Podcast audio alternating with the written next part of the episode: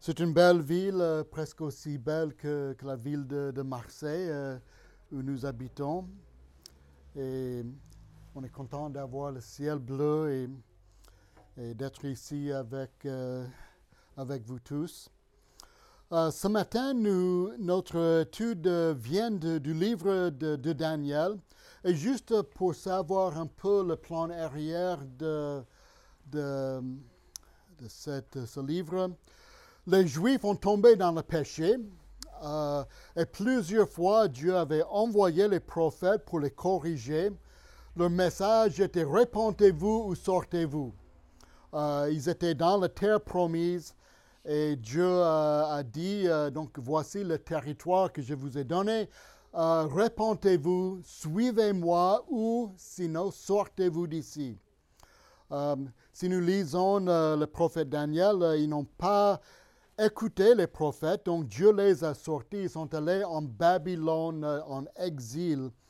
Et c'est là où nous trouvons ce livre de Daniel. Et nous allons trouver le message de ce matin.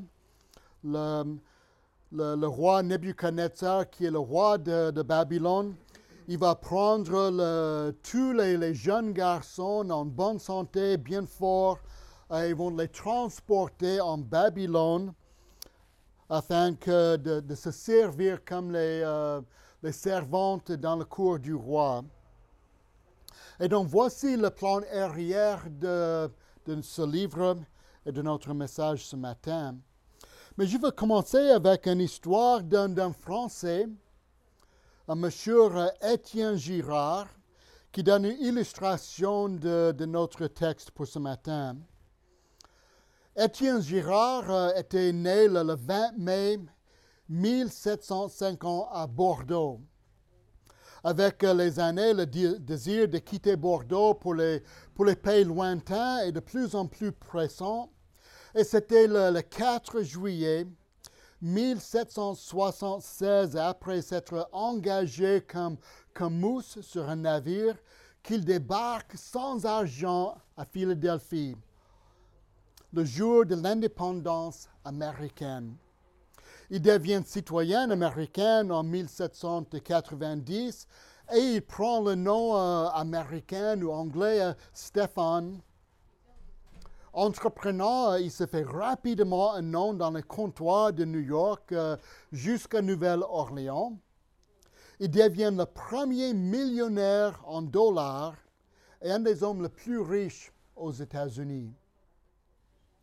Le gouvernement américain l'autorise à fonder un établissement euh, financier en Pennsylvanie, la Banque Girard. Alors Stéphane Girard devient conseiller municipal de Philadelphie. Sans héritier euh, direct, et il était un grand phi- philanthrope, il lègue la plus grande partie de sa fortune, estimée à plus de, de 100 millions de dollars, aux œuvres de la ville de Philadelphie, notamment pour y construire, euh, selon sa volonté, un collège destiné aux orphelins. Et dans la biographie de Stéphane Girard, on trouve une histoire euh, intéressante qui touche notre texte aujourd'hui. Il n'était pas un croyant, mais quand même euh, un homme, un homme généreux avec son argent. Et l'histoire de son biographie dit un jour dans son établissement, une cargaison est arrivée au port. Il a informé ses employés qui devraient retourner le lendemain, le lendemain pour, le, décharger. Alors le lendemain était le dimanche. Un de ses employés, un jeune homme chrétien, s'est approché et lui a dit, Monsieur Girard, je suis vraiment désolé, mais je ne peux pas travailler le dimanche. Monsieur Girard a répliqué, Alors, monsieur, si vous ne pouvez pas travailler comme je souhaite, on peut se séparer. L'employé a simplement dit, euh, Je le sais, monsieur, et malgré le fait que je m'occupe de, de ma mère veuve, je ne peux pas travailler le dimanche. D'accord, dit M. Girard. Va voir le gestionnaire et il réglera ton compte.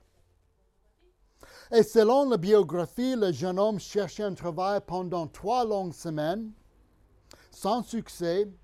Mais un jour, le président d'une banque euh, est venu, euh, il a demandé à M. Girard de nommer une personne fidèle pour être le gestionnaire de sa banque.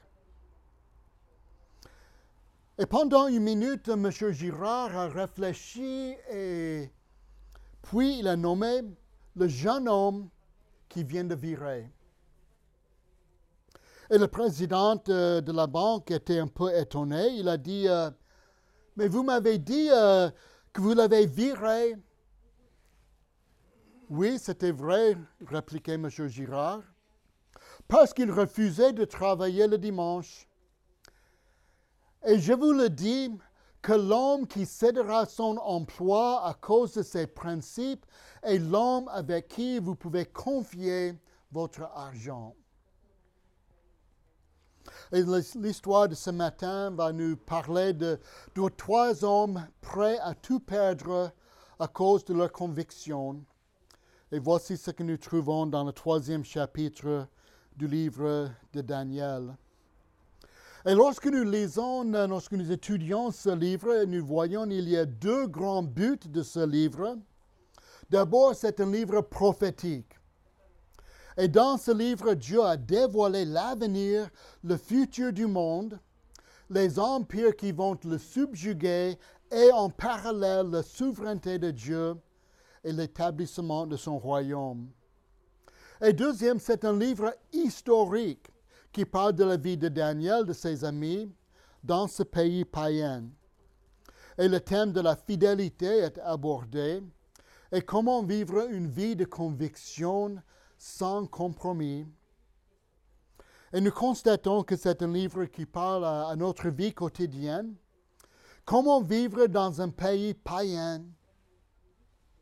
Mais un livre qui nous prépare aussi pour l'avenir face à ceux qui s'opposent à Dieu.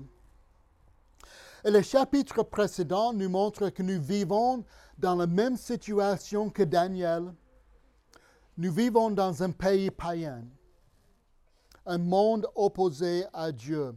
Et il faut savoir qu'ici en France, ce n'est pas un pays laïque, ce n'est pas un pays neutre, mais un pays païen. Et païen signifie que ce pays est contre tout ce que nous croyons, et nous voyons que cette opposition est, active, constante et envahissante.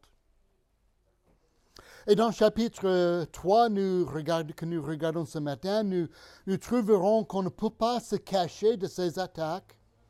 Et le fait de vivre une vie simple, d'être les bons citoyens, des bons élèves, les bons employés, ne veut pas dire que nous serions exempts de ces attaques.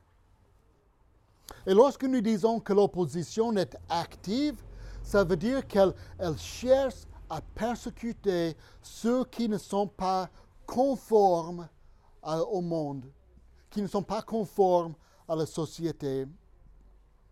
Lorsque nous disons que l'opposition est constante, ça veut dire elle ne cesse jamais. Il n'y a pas de période de trêve. Et lorsque nous disons que l'opposition est envahissante, ça veut dire qu'elle cherche à influencer chaque aspect de la société et chaque aspect de notre vie. Et dans le chapitre 3, nous trouverons trois amis en train de, travailler comme haut fonctionnaire de l'administration de Babylone. Et comme Daniel, il semble qu'il n'y avait aucun motif d'accusation concernant leur travail. Ils étaient fidèles au roi et au service du royaume. Donc lisons euh, chapitre 3 de Daniel, versets 1 à 7. Le roi Nebuchadnezzar fit un statue, une statue d'or haute de 60 coudées et large de six coudées. Il la dressa dans la vallée de Dura, dans la province de Babylone, et le roi Nebuchadnezzar fit convoquer les satrapes, les intendants, les gouverneurs, les magistrats, les trésoriers, les juristes, les juges et toutes les autorités des provinces, pour qu'ils se rendent à l'inauguration de la statue qu'il avait dressée le roi. Ils se placèrent devant la statue qu'avait dressée Nebuchadnezzar. Le héros criait avec force Voici ce qu'on vous ordonne, peuple, nation, homme de toute langue. Au moment que vous entendrez le son du corps, de la flûte, de la cithare, de la sambuc, du psalterion, de la cornemuse, de toutes sortes d'instruments de musique, vous vous prosternerez et vous adorerez la statue d'or qui a dressé, qu'a dressé le roi Nebuchadnezzar. Attention, quiconque ne se prosternera pas et n'adorera pas sera jeté à l'instant même au milieu d'une fournaise ardente. C'est pourquoi au moment que tous les peuples entendent dire le son de toutes sortes d'instruments de musique, tous les peuples, les nations, les hommes de toutes langues se prosternèrent et adorèrent la statue d'or qu'avait dressée le roi Nebuchadnezzar. Et si vous connaissez l'histoire, dans chapitre 2, Nebuchadnezzar avait un rêve, il a rêvé d'une grande statue, et Daniel avait interprété le rêve et il a dit que, que Nebuchadnezzar était la tête d'or de cette statue. Et qu'après lui, euh, d'autres royaumes arriveront. Mais il semble que Nebuchadnezzar n'aimait pas cet avenir dévoilé. Il ne voulait pas être seulement la tête, mais le statut entier. Et du coup, juste après ce rêve, nous lisons qu'il a façonné une grande statue en or. Et nous voyons, lorsque nous lisons les détails de cette statue, c'était énorme. 30 mètres d'auteur, 3 mètres de large, immense plaqué d'or placé au milieu d'une grande plaine et ainsi visible de, tout le monde. Cette image symbolisait le roi et son empire, et dans un grand monument, il voulait que tout le monde se prosterne et l'adore. Et Nebuchadnezzar a simplement fait euh, ce que font tous les hommes qui ne connaissent pas Dieu, ils s'adorent eux-mêmes. Ils inventent les, dieux selon leurs propres images, selon leurs propres valeurs, selon leurs propres idées. Et nous voyons, Nebuchadnezzar a conquis tout le monde, le monde entier. Personne n'a pu le, le, défier. Alors maintenant, il cherche à être défié, fait euh, adorer comme un Dieu. Personne n'a pu l'affronter, alors il cherche à être adoré par les autres. Et ce, passage nous parle de l'inauguration officielle. Il, semble que Daniel a resté dans la capitale.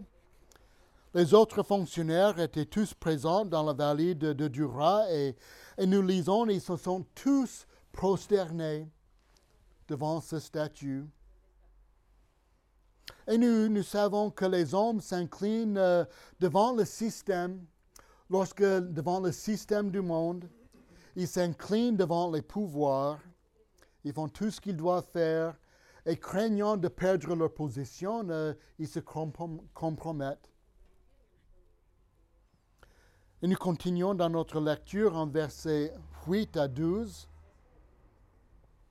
À cette occasion et dans le même temps, quelques Chaldéens s'approchèrent et accusèrent les Juifs.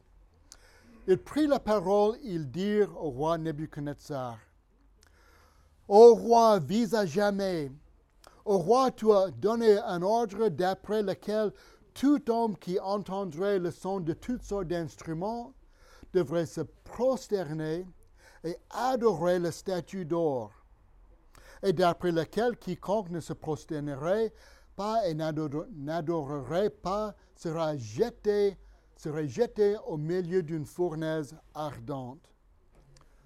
Or, il y avait des Juifs à qui tu as remis l'administration de la province de Babylone, Shadrach, Meshach et Abednego.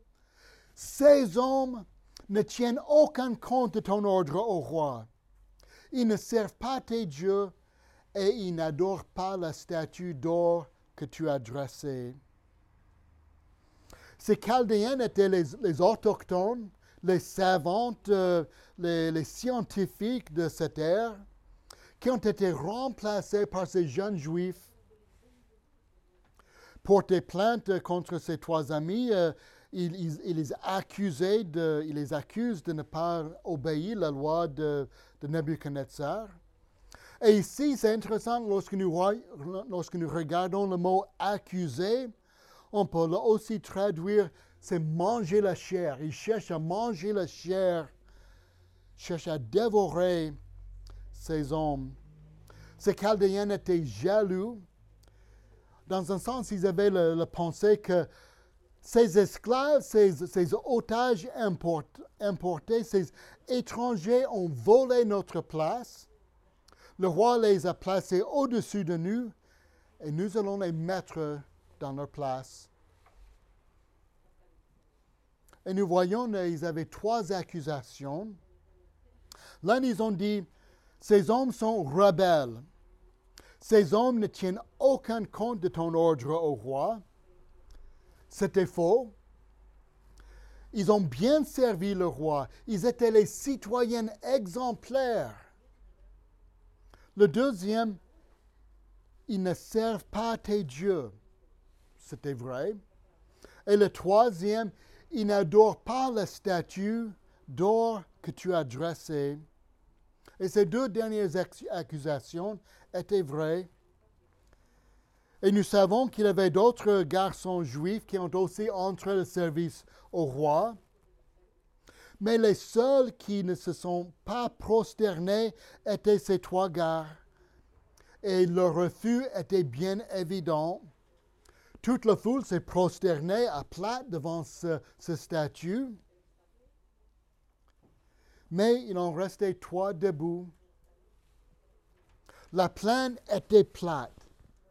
Et nous voyons trois hommes qui restaient debout, étaient bien visibles devant tout le monde. Les toits, c'est intéressant, les toits ne sont pas baissés un petit peu. Ils n'ont pas simplement fait, euh, oui, on, ne veut pas s'incliner, mais quand même, euh, on va descendre un peu. Ils n'ont pas prétendu de, resserrer les, les, lacets de leurs chaussures. Leur conduite était évidente, un refus manifeste d'adorer l'image. Et lorsque nous lisons ce passage, Nebuchadnezzar n'était pas contre le judaïsme. Il était prêt à laisser les Juifs pratiquer leur religion et avoir leur propre croyance. C'est très gentil, euh, c'est le système du monde. Mais puisqu'il a conquis Juda, c'était évident que ces dieux étaient plus forts que leurs dieux et que les Juifs ont dû le reconnaître. Les Babyloniens païens acceptaient toutes les autres religions, mais ils demandaient que les Juifs ajoutent les, les dieux babyloniens à leurs croyances. Ils ont considéré que les Juifs devraient au moins avoir du respect pour les dieux qui les ont conquis. Lorsque nous lisons versets 13 à 15, Lorsque Nebuchadnezzar a entendu, euh, il était irrité et furieux. Il donna l'ordre d'amener Shadrach, Meshach et Abednego, et ces hommes furent amenés devant le roi. Nebuchadnezzar prit la parole et leur dit Est-ce propos délibéré, Shadrach, Meshach et Abednego, que vous ne servez pas mes dieux et que vous n'adorez pas le statue d'or que j'ai dressé? Si vous n'adorez pas, vous serez jeté à l'instant même au milieu d'une fournaise ardente. Et quel est le Dieu qui vous délivrera de ma main? Et lorsque nous voyons cela, on, peut, on, peut, on regarde que le roi, dans un sens, la première question est, ce manque de respect est-il délibéré? Est-ce que, est-ce que vous avez fait une décision délibérée? Ils savaient qu'ils étaient les étrangers. Est-ce que c'est simplement une, une question de compréhension de la langue, de la culture? Ce qu'il leur demande n'est pas trop difficile, pas compliqué, presque rien du tout. Il ne faut pas un grand effort de leur part. Il ne leur demandez pas quelque chose de grand effort. C'est simplement prosternez-vous devant ce statut. Je ne sais pas si vous connaissez l'histoire des, Huguenots, les, Français les croyants euh, qui étaient persécutés dans les années 1500.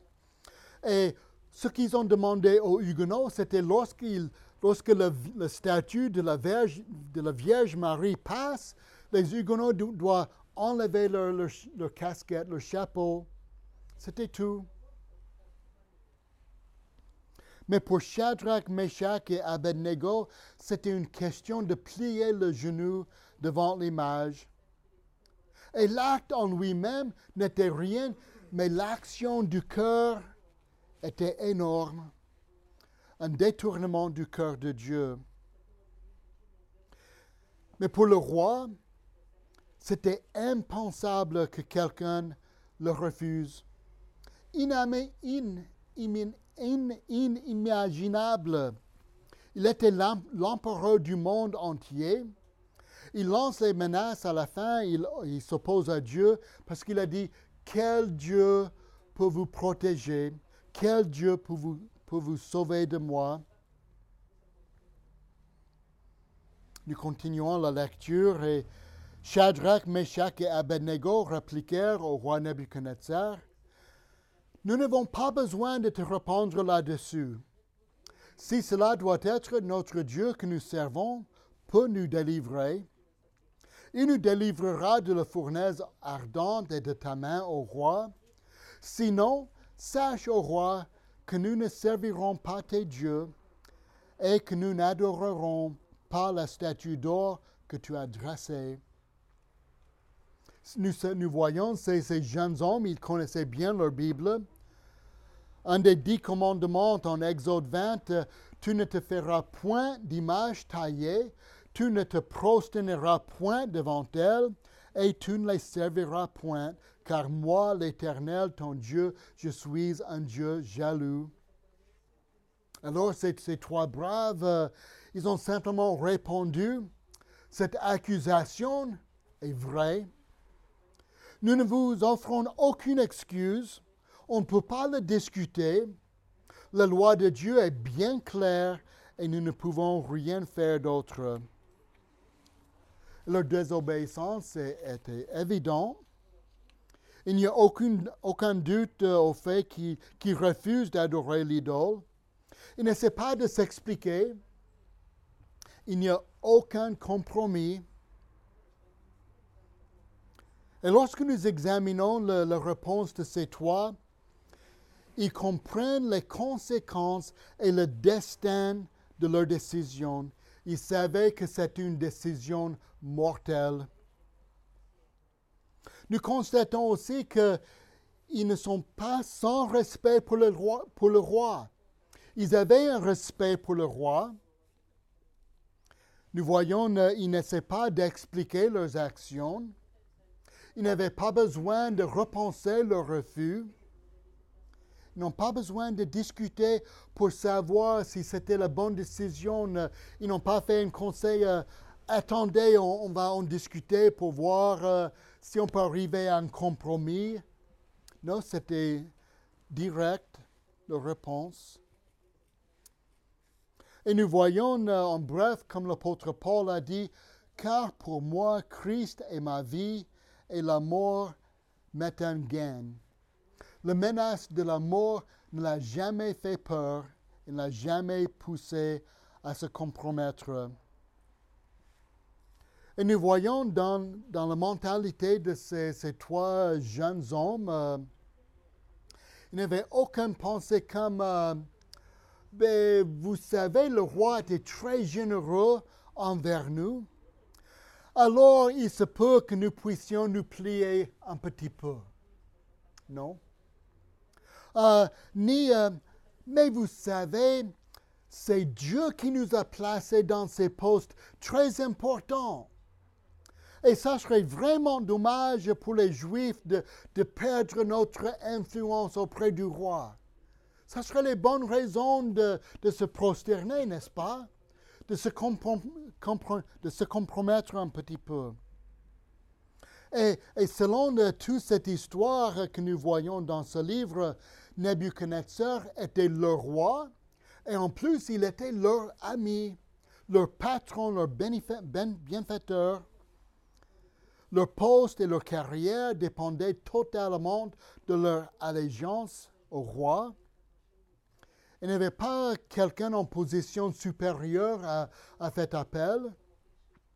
Et toute résistance était futile. Et nous voyons ici un portrait de courage, de conviction, d'une vie sans compromis. Ils étaient prêts à suivre le Seigneur jusqu'à la mort au lieu de se compromettre par l'idolâtrie.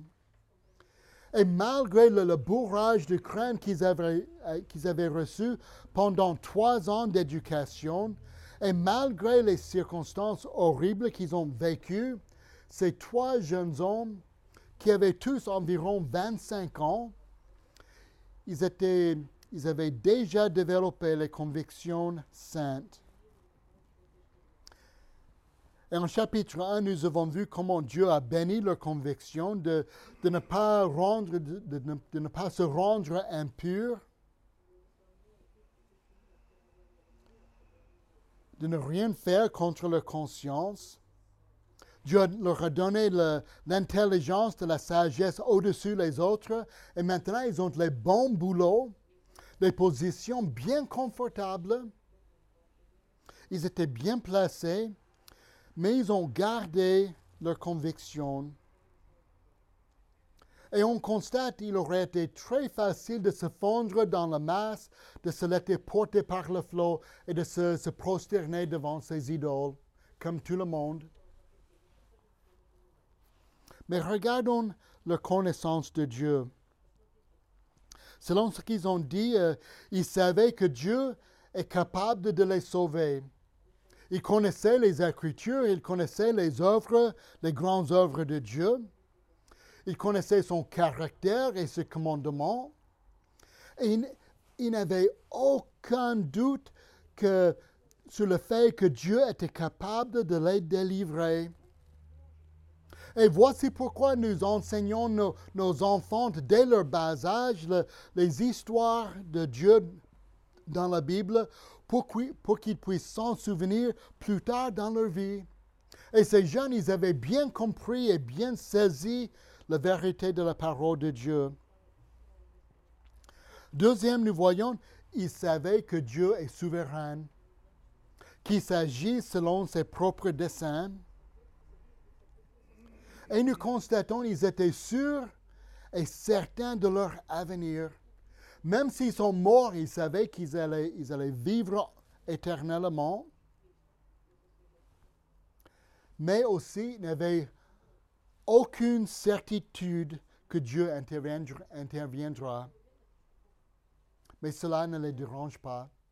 Ils n'avaient aucune certitude que Dieu va aller les délivrer de cette fournaise.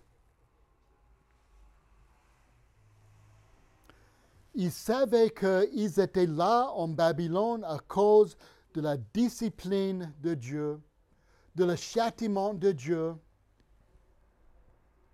Ils savaient que les Juifs étaient sous le châtiment de Dieu. Et nous voyons, Dieu n'est pas intervenu lorsque Babylone a envahi Israël. Dieu n'a rien fait pour les Juifs. Dieu n'a rien fait, Dieu n'est pas intervenu lorsque ces jeunes étaient pris en otage.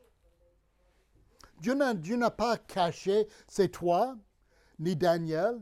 Ils étaient, Dieu les a laissés euh, être, pris en otage. Et lorsque nous lisons cette histoire, ces, ces quatre hommes, incluant Daniel, ils étaient faits les, les eunuques, ils étaient castrés pour le service du roi.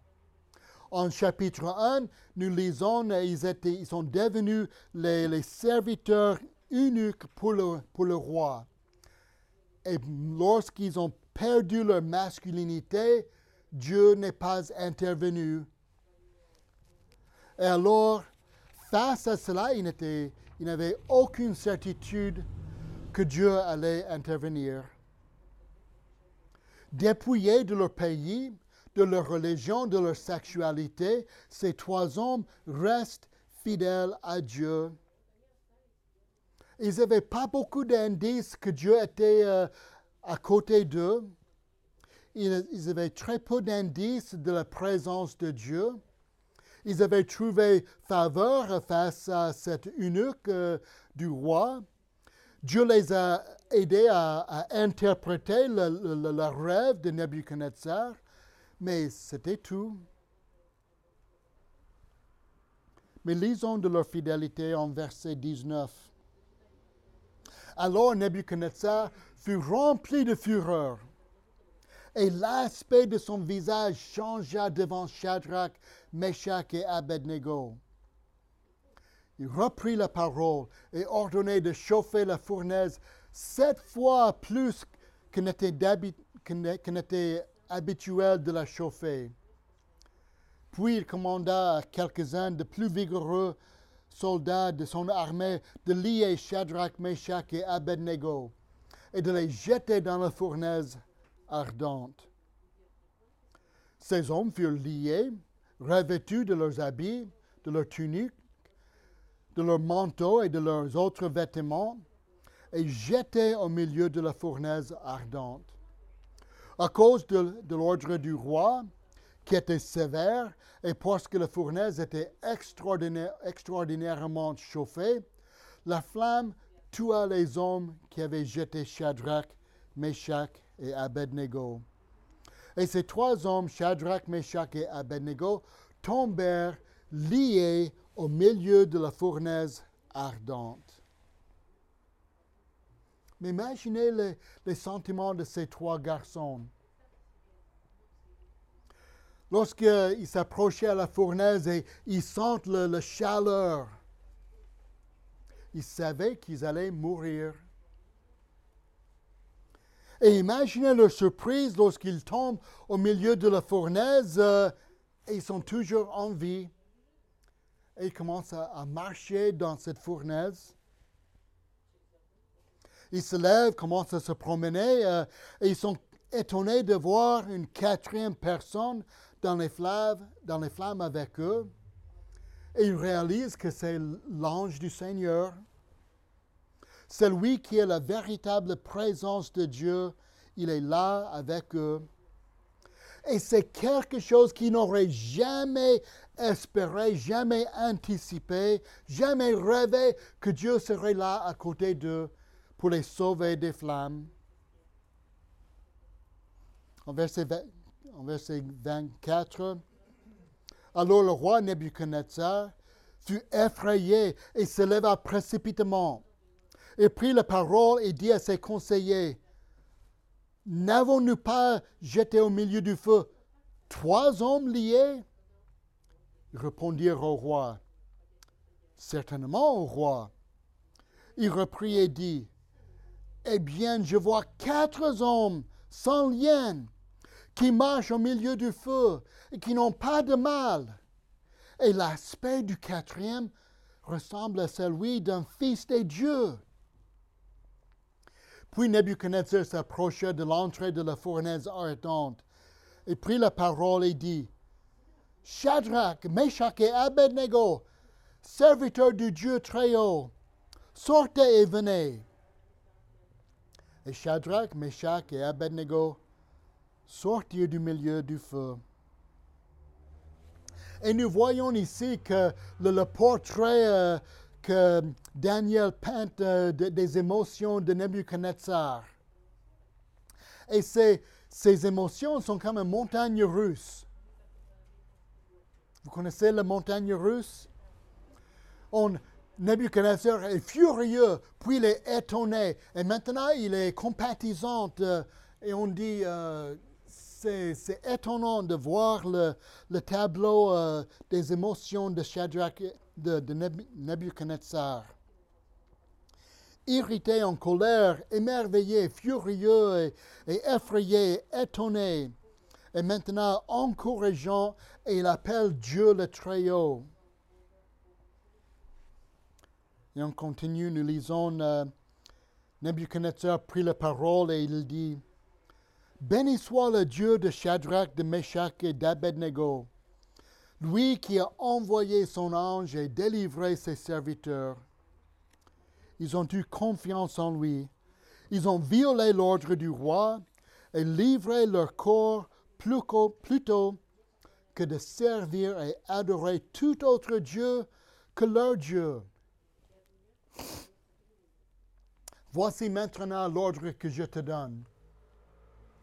Tout homme, à quelque peuple, nation ou langue qu'il appartienne, qui parlera, qui parlera inconsidérément contre le Dieu de Shadrach, de Meshach et Abednego, sera mis en pièces, et sa maison sera réduite en un tas d'immondices, parce qu'il n'y a aucun autre Dieu qui puisse délivrer comme lui. C'est opposé à ce qu'il a dit avant. Et après cela, le roi fit prospérer Shadrach, Meshach et Abednego dans la province, dans la province de Babylone. Nous lisons ici les, trois sortes.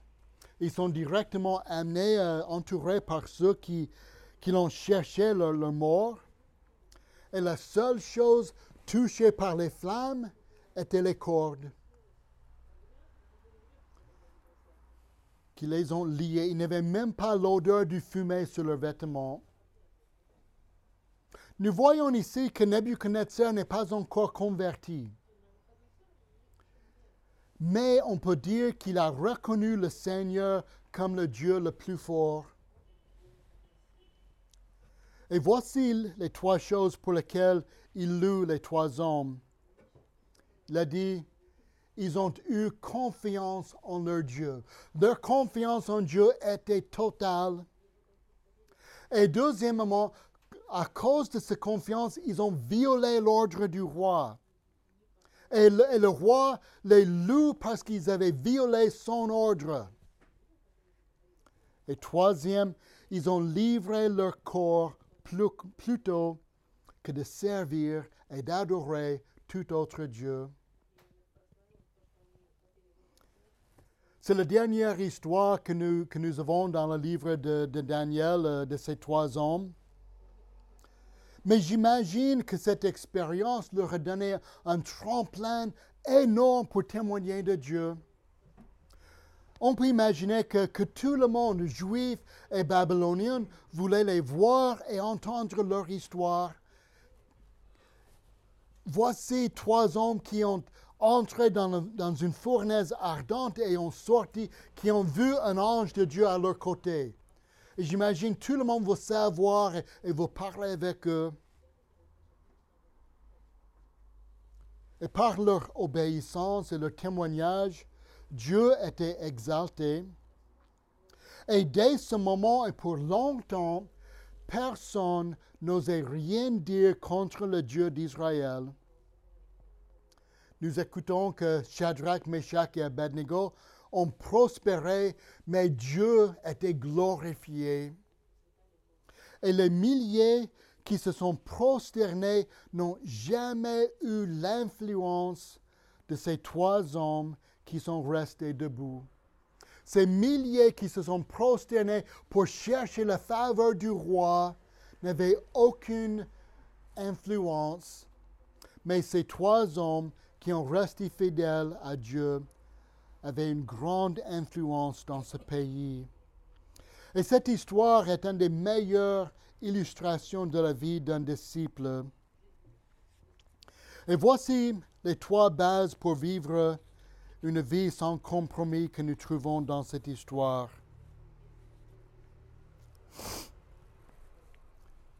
je termine avec ces trois bases. Nous avons déjà chanté un.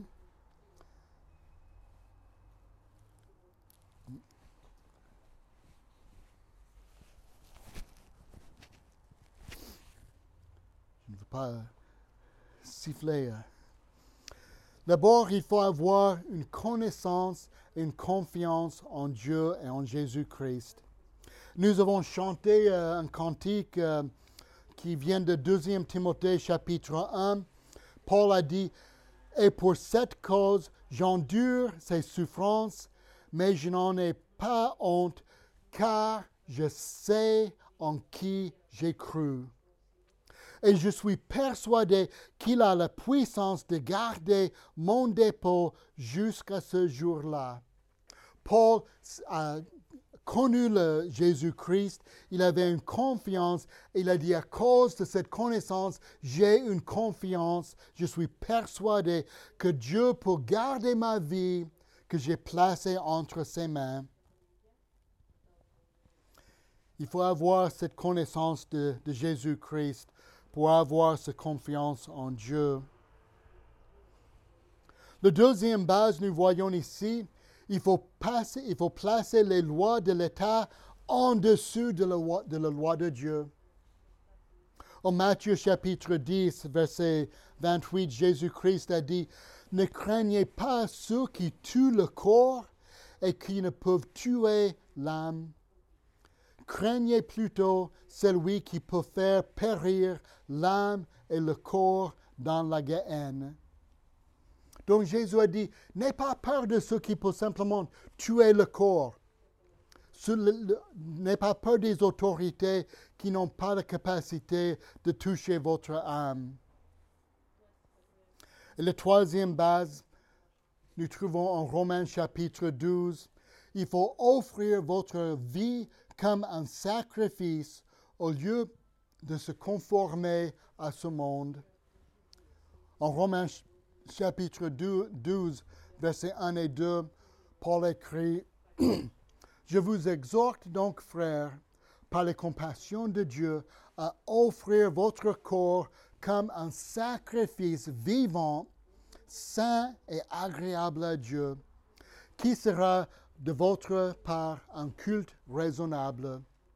Ne vous conformez pas au monde présent, mais soyez transformés par le renouvellement de l'intelligence, afin que vous discerniez quelle est la volonté de Dieu, ce qui est bon, agréable et parfait.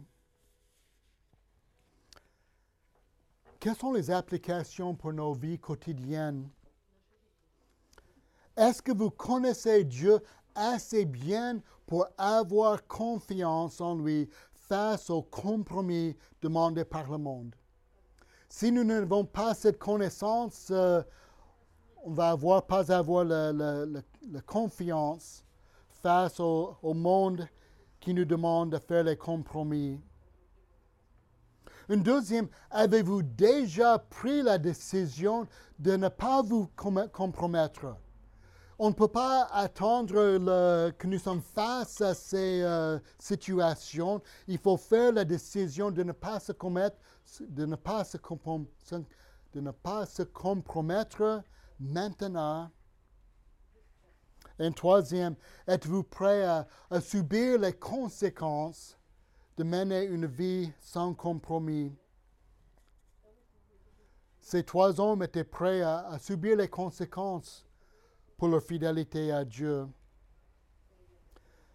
Alors pour ne pas vous com- compromettre, êtes-vous prêt à, subir les conséquences de vos convictions, de perdre votre emploi, de perdre votre réputation, d'être marqué comme un fanatique religieux, de perdre les, amis, les- les relations familiales.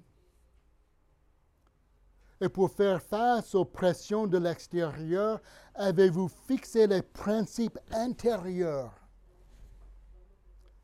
Et comme ces trois hommes, c'est, Dieu qui vous a donné l'intelligence, de la sagesse, qui, qui vous a placé dans une poste, dans un emploi, qui vous a donné un boulot pour, pour vous servir de vos dons, pour être un, un témoin pour Jésus-Christ. Exactement comme c'est toi. C'est Dieu qui les a donné une place, un boulot, une position euh, bien confortable. Et nous n'avons pas besoin de, de, regarder trop loin dans les Écritures ni dans l'histoire de l'Église pour trouver des exemples de ceux qui ont refusé de se, de se compromettre, ceux qui ont préféré la mort au reniement de Jésus-Christ. Cette histoire est très populaire. Euh, dans l'école de dimanche, on, on, donne cette histoire euh, à nos, enfants.